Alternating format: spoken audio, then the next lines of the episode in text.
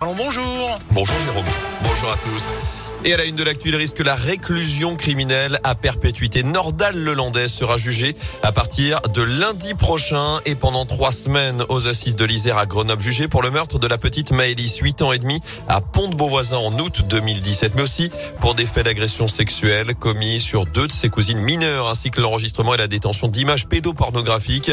L'ancien militaire a déjà été condamné l'an dernier à 20 ans de prison pour le meurtre du caporal Arthur Noyer. Et au cours de ce nouveau procès, la personnalité de Nordal le Landais sera évidemment au cœur des débats.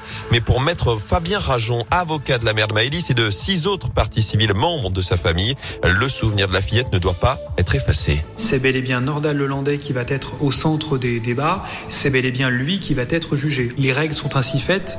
Pour autant, parce que je pense qu'il y a eu une, très grande mobilisation, un, très grand soutien de la part des, des Français à l'égard de cette famille qui a été tragiquement euh, endeuillée, nous pensons qu'il est important que Maëlys, son souvenir, sa mémoire vive. Et j'ajouterais même qu'il est important de mettre Nordal Lelandais lui-même devant la gravité des crimes qu'il a commis. Et le procès aura lieu du 31 janvier au 18 février devant les assises de l'Isère à Grenoble. Dans l'actu également, cette fuite de gaz hier à la mi-journée à Chazelles-sur-Lyon. 420 personnes ont été évacuées d'un collège, d'une école élémentaire et d'un lotissement après l'éboulement d'une tranchée sur une conduite de gaz. Toutes ont été rassemblées dans un gymnase. Le temps de l'intervention, la fuite a été stoppée, mais de nombreux abonnés étaient encore impactés par cet accident en fin de journée. Un couple de Rouennais torturé dans son appartement. D'après le progrès, la scène remonte à vendredi dernier. Un homme a d'abord été séquestré par trois individus. Il a été ligoté, frappé à coups de marteau, brûlé au bras.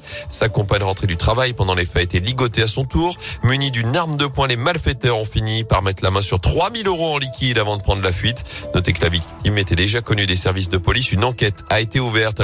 Quelle stratégie face à la hausse des prix des carburants? Bruno Le Maire sera reçu en fin de journée par Jean Castex, le ministre de l'économie et le premier ministre pourraient se mettre d'accord sur les derniers détails. On sait déjà qu'il n'y aura pas de baisse de la fiscalité, mais le gouvernement pourrait augmenter le barème kilométrique pour le calcul des frais réels sur la déclaration de revenus. En foot, il appelle à la mobilisation générale. Olivier Marcarian sort du silence dans un post publié sur les réseaux sociaux. Une lettre ouverte aux supporters des Verts. L'investisseur de la Drôme, candidat au rachat de la Saint-Etienne, se pose en fan du club. Il appelle tous les soutiens à se rendre dans le chaudron pour encourager le groupe de Pascal Duprat. Il met en garde aussi contre toute descente en Ligue 2 que ceux qui croient qu'elle est en Ligue 2 sera l'occasion de tout nettoyer. Je leur dis faites gaffe. Fin de citation. Alors que les Verts abordent un déplacement très important demain avec un match en retard à Angers. Ce sera à partir de 19h. Avant cela du tennis à suivre le grand rendez-vous de Gaël Monfils. Le Français de 35 ans jouera en fin de matinée pour une place dans le dernier carré, les demi-finales de l'Open d'Australie. Il affrontera l'Italien Matteo Berrettini, septième mondial aux alentours de 11h tout à l'heure à Melbourne.